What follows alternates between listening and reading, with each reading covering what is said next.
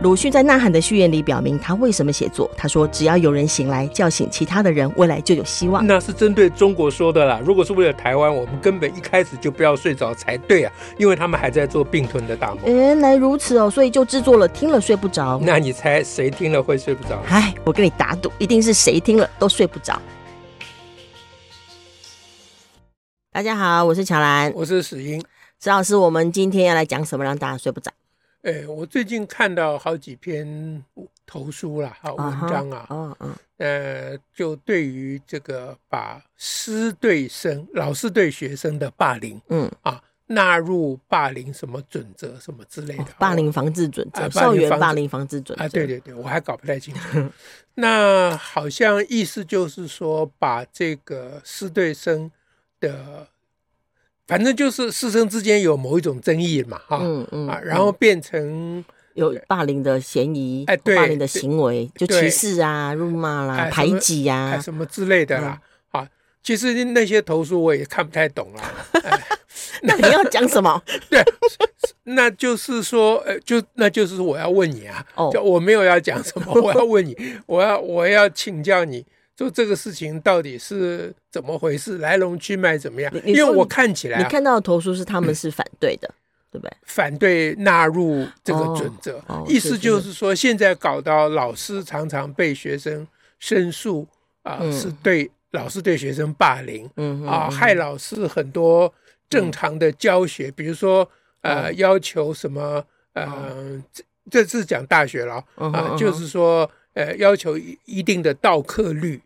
哦啊，比如比如你这一学期，霸凌，哎，比如你这一学期，嗯。啊，有旷课太多啊，他就不给分呐，或者他就不给你，他就不给你学分嘛，啊，不给你过嘛，嗯。啊，那学生还有特别是家长，还有讲到家长，嗯。啊，就去跑去申诉，说老师对学生霸凌，嗯。啊，那当然很多都是最后开会就不成立了，对，这很难成立，哎对，然后呢，就这个就说这个。因为把这个师对生霸凌纳入防治准则，造成浪费很多资源。哦，这是他的投书的说法是这样，这是其中的一种啦。啊，其另外一种我就另外一些我都看不太懂，这个我还比较看得懂。另外他们反正总而言之，我感觉就是说，嗯。就是说，把这个呃师对生霸凌纳入什么防治准则，又害得老师动辄得咎，又是跟以前那个体罚 那个情况又来了，动辄得咎。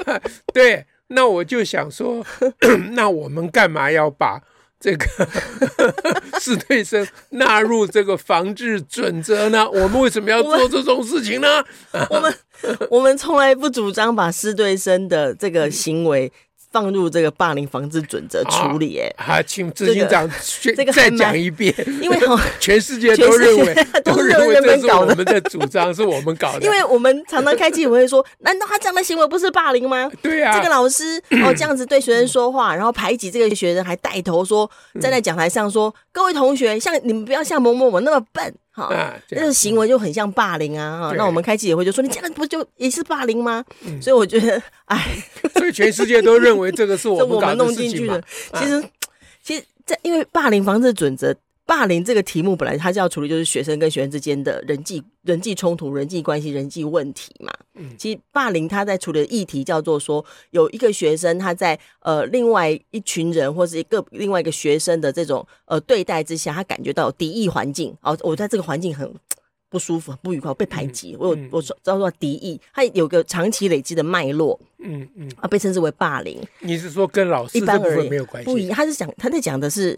学生之间，他就会关心到说：“那我我在这个这个班级的文化当中要如何处理这个问题？”我在整个那那如果老师让学生处感觉处在一个敌意的环境，这叫做嗯，这叫做不适任老师哦，就是不应该说是老师对学生霸凌，就不应该纳入这种霸凌的辅导措施的思维模式来思考，哦、因为霸凌在处理是学生的呃他本身的人际的互动的问题，或者是有人就是会欺凌呃弱势的人。啊，那老师要做班级经营，或我们学校必须进行某种辅导，或者老师在无意间把学生分化了，比如老师特别赞美呃成绩好的学生，嗯，啊，那特别会对成绩不够好的学生加以贬义。对呀，这个大家都认为你们人本就在霸凌学生啊。对对对，然后在这个状况下就会发生一种成绩不好的学生就是欺负成绩好的，也有这种。呃、对对，就连锁反应，那，那就是针对生的霸凌。但是针对生的霸凌要处理相关各种，包含老师的班级经营方式，包含学生的互动模式，包含他们觉察彼此的状态。嗯、但是一个老师如果他作为一个呃受拿拿拿薪水的专业工作者，嗯，而竟然还会用分化，竟然还会用歧视的言语，他基本上已经是在我们的整个脉络上，他是老师一个不适任老师的行为嘛。哦那我讲讲看我，我我我理解的对不对哈？嗯、也就是说，这个重点不在你给他什么名称，嗯啊，比如说老师整到学生，你说这老师在霸凌学生，嗯、啊，或者学生整到老师，嗯、啊，你说这学生在霸凌老师，嗯、啊，你就名称就随便你用，嗯、啊，因为人类的语言本来就是多样的嘛，啊，有的是隐喻，嗯、有的是假借，嗯，对不对？比如说，我就觉得 这个思想常常霸凌我，思想在霸凌你。对，因为我进行思想以后，我，我感觉浑身难受。因为这像什么？我被称之为霸凌，向思想致歉。对的嘛，就变成这样了嘛。那这个人类的语言，尤其把上次我们谈过辛波斯卡的诗以后，你刚才引述过啊，那这个人类的语言，它的巧妙。和它的美丽啊，就是都在这，所以重点不在你用什么名称去称呼某一种行为或某一个情境，是是，而在法律的规定啊，比如说霸凌防治准则，这是个法律嘛啊，那在法律的规定里面，他要处理什么样的问题，这是另外一件事情。也就是说，霸凌防治准则，他要处理的是师生跟生之间的关系。对，因为它的题目是霸凌。对，嗯、因此它的内容是要强调霸凌者的辅导以及被霸凌者的辅导都要包括在内。对对啊，那如果是师对，啊、如果是师对生，嗯、我们对师就不见得要辅导了。是，那就另外的事情啊。那那这是就是他是不是任的问题。对，当然也可以经过辅导期，但是那个辅导不是主要的。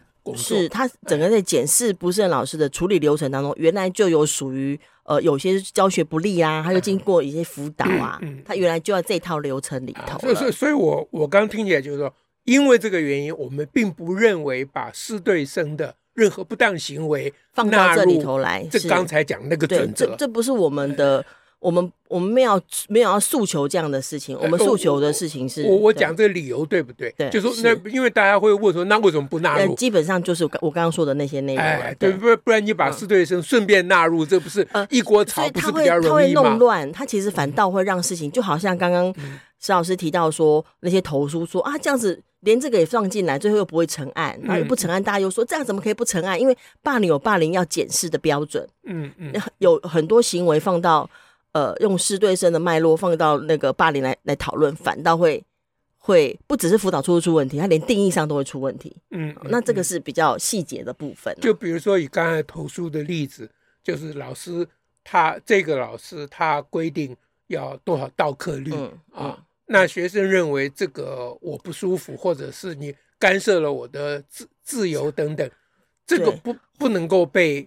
归到霸凌的范围里面，后后他就会这样说了。然后或者是像这次大家在讨论丰原高中的霸凌调查的报告，哦，好，你就可以看，你就会看到那个霸凌调查小组的思维。当然这里头有很多还是很多争议的地方哈，包括就是说，那霸凌小组就认为说，虽然这些人哈，这些学务主任、教官等等做某些事，比如说呃要呃看到小孩衣服鼓鼓的，叫他把东西掏出来收身呐，哈，或者是说有些言语，包括就是说呃。免不要跟这个痞子流氓在一起，这种话，嗯、这种话如果在呃生对生的脉络，或者是一般人际之间脉络，嗯、他蛮可能就会成立霸凌嘛。嗯，好，可是，在师对生呢，他就说，因为呢。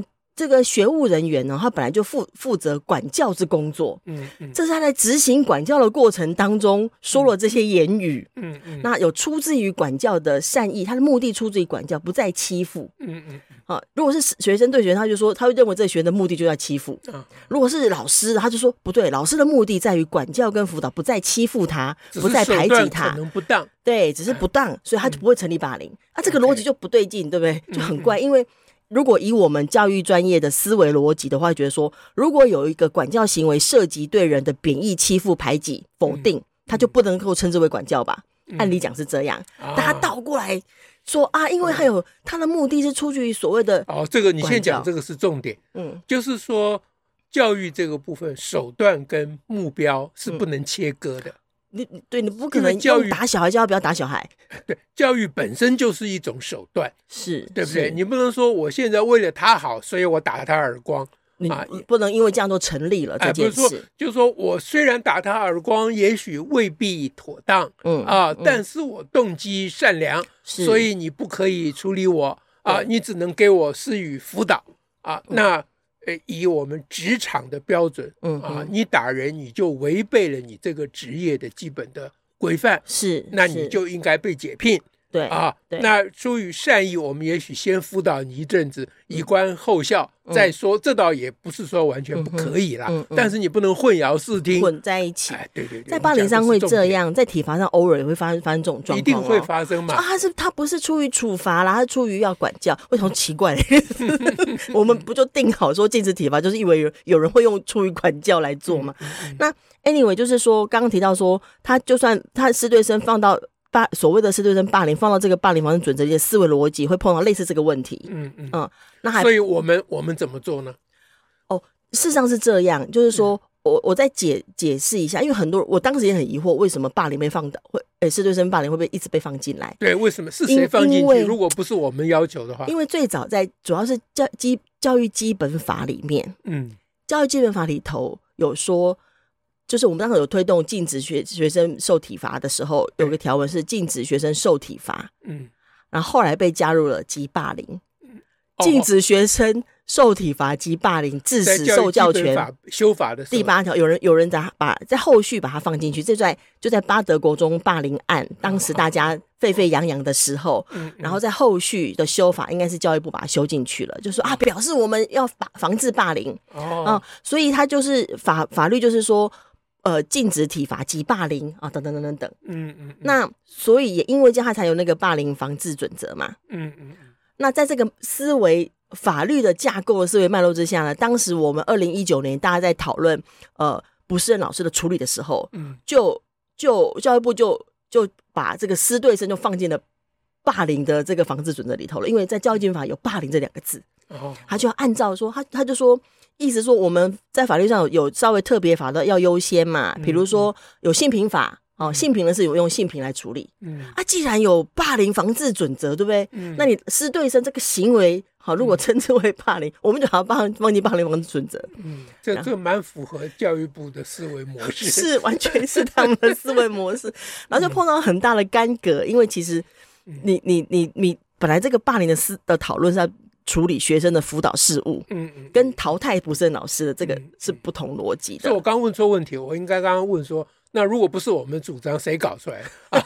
我应该先问第二个问题，对不对？哎，第一个问题我是问这到底怎么回事，对不对？啊，第二个问题就问这谁搞出来？如果不是我们的主张，那第三个我就要问说，那我们现在努力的方向是什么？现在的现在的状况是这样，因为霸凌防治准则呃已经预告了修正法案了哈，那目前已经。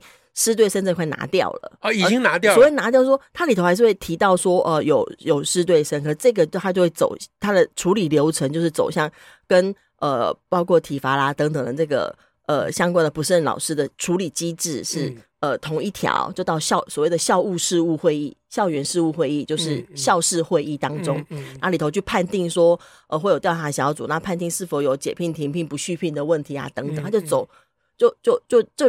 就等于不适任老师的部分就稍微合流起来哈，都到校事会这个机制，而不走霸凌的调查机制。嗯嗯，那但是刚刚提到的关于原来学生霸凌这个相关处理，我们到底有没有真的是以辅导为优先？嗯，我们还是还是把它变成在办案一样。嗯，因为我们当时在办过那个霸凌研讨会，很久之前就霸凌巴德国中那一阵子，当时最大的问题就是他们。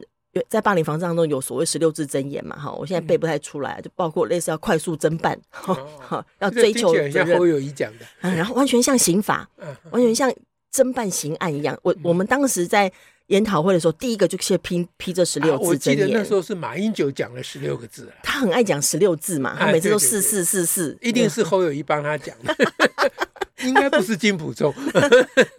所以它里头。他的大精神就变得明快侦办这种精神，他就变成像在办案一样。所以在目前为止，目前的防治准则相关修法，大家还有一个争议，就师对生这一块，把它把它切开，让他照不是任老师处理，这个大家都 OK 啊。但是他他佛的范围会是高中职以下，大所以刚刚你提到的投诉很多大学的。大学端还没有在，因为大学端没有校事会议这种 设计啊，因为它涉及整个组织架构的问题。对，它没有这个，它没有这个制度。那大本来大学就有大学的原来的其他的制度，它就要从那头去看。所以呃，高中以下都已经拿掉了。就是呃，目前是公告中啦，预计看状况，要看呃九月中会公告说到底下一步会如何。就目前正正在收集意见中，到八月底。好，那我下一个问题就是说那。刚才你讲到丰原高中这个事情，对啊，那校方的那个他们那个调查小组的主张就是两个嘛。啊，一个就是说，这个是出于管教啊，对，不能称为霸凌，不能称之为没有故意哈。对，第二个就是说没有针对性，对，这个最经典。对，因为 因为我针对了很多人，所以我就没有针对。我没有只针对假生呢，哦，那其他人都一向来以以丙丁，通通都呃，有人曾经被诶写回过书，要求写回回过书过，有人也被搜身过，有人也被怎样过，被将计过过啊，都有啊，所以我没有针对，嗯。我觉得这也是另外一个经典，也就是说，他就是哎，对全全校人这么做之后就没有霸凌了，就没有针对。我只要对所有的人都做这些事情，不管是排挤、欺负、否定，我这个事情就有正当性嘞，因为我对所有人都做，我没有针对性。嗯，这样。那所以，所以就丰原高中这件事情来讲，现在还在进行中。目前我们在处理生父，然后，然后他里头还有一个，以他那个霸凌调查报告，还有一个非常诡异的事情，就是说他还做了个问卷调查。还用问卷调查来判断 霸凌是否成立？问卷内容就问，除了那个呃，就是当事学生的那个班级之外的学生说，那首先第一个，你们呃，就是意思是认为他这个有没有恶意？好，这行为有没有恶意？好，然后那你觉得平常你觉得这些学务学务我们的学务的管教是合理的吗？哈，然后叫大家来来写问卷啊，这种这种问卷我都认为就是一个威胁令啦。是了，是了，对。那那一这照刚才我们讲的，就是说我们已经把四对生的排除在这个霸凌以外了。这霸霸凌防治准则，哎，所以学校校方的这种回应啊，他们做出来这个事情，现在已经就是应该是一个，呃，不是现在。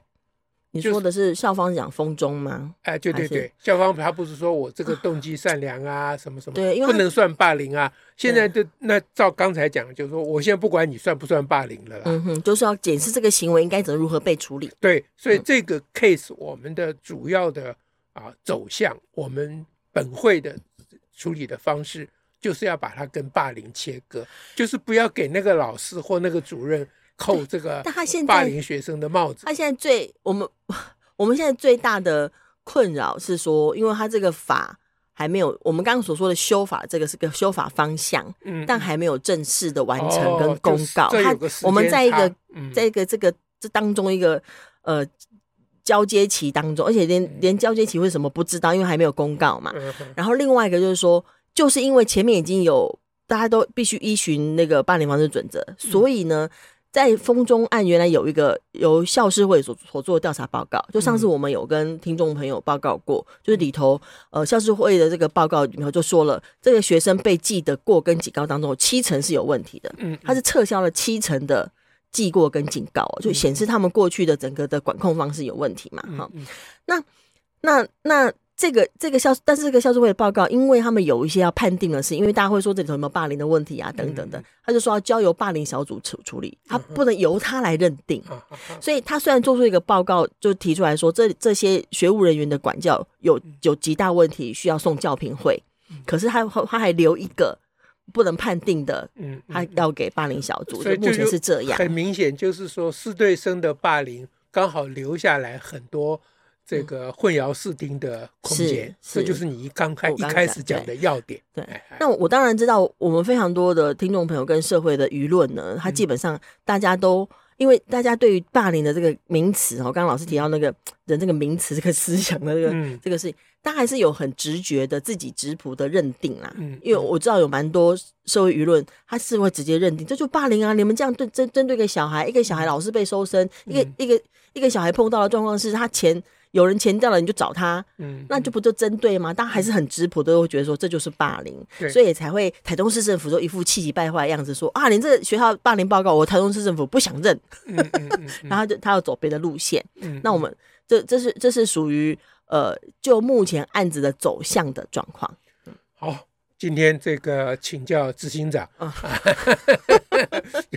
直问执行长，你为什么要搞这个飞机，对不对？搞出这种飞机，啊、原来我们就是因为以前说你这样子就是私分霸凌 啊，原来是打我，我还原来是一场冤枉啊，冤冤枉啊！本会常常被冤枉，这也不是第一招了，没关系啦。嗯嗯、啊，好，嗯、那我们大家继续努力。以上这件事情，今天谈的这个题目呢，其实是蛮好的典范，嗯、就是。就是思想是重要的，尤其是批判思考。就一件事情呢，呃，用感情啊、呃、去讲它啊、呃，用出自于呃我们内心的善良的动机啊、呃、去做某种表述，这是一回事啦。嗯。啊，但是真正要涉及实际问题的解决，嗯。啊，那就是 something else，就是 another thing 了。嗯。啊，那这个都要求我们必须要啊、呃，真正要批判思考。是，OK，好的，好，今天这个感谢执行长，啊 感谢提，感谢提问，好，好，那我们今天就说到这里哦，拜拜，拜拜，下次再会。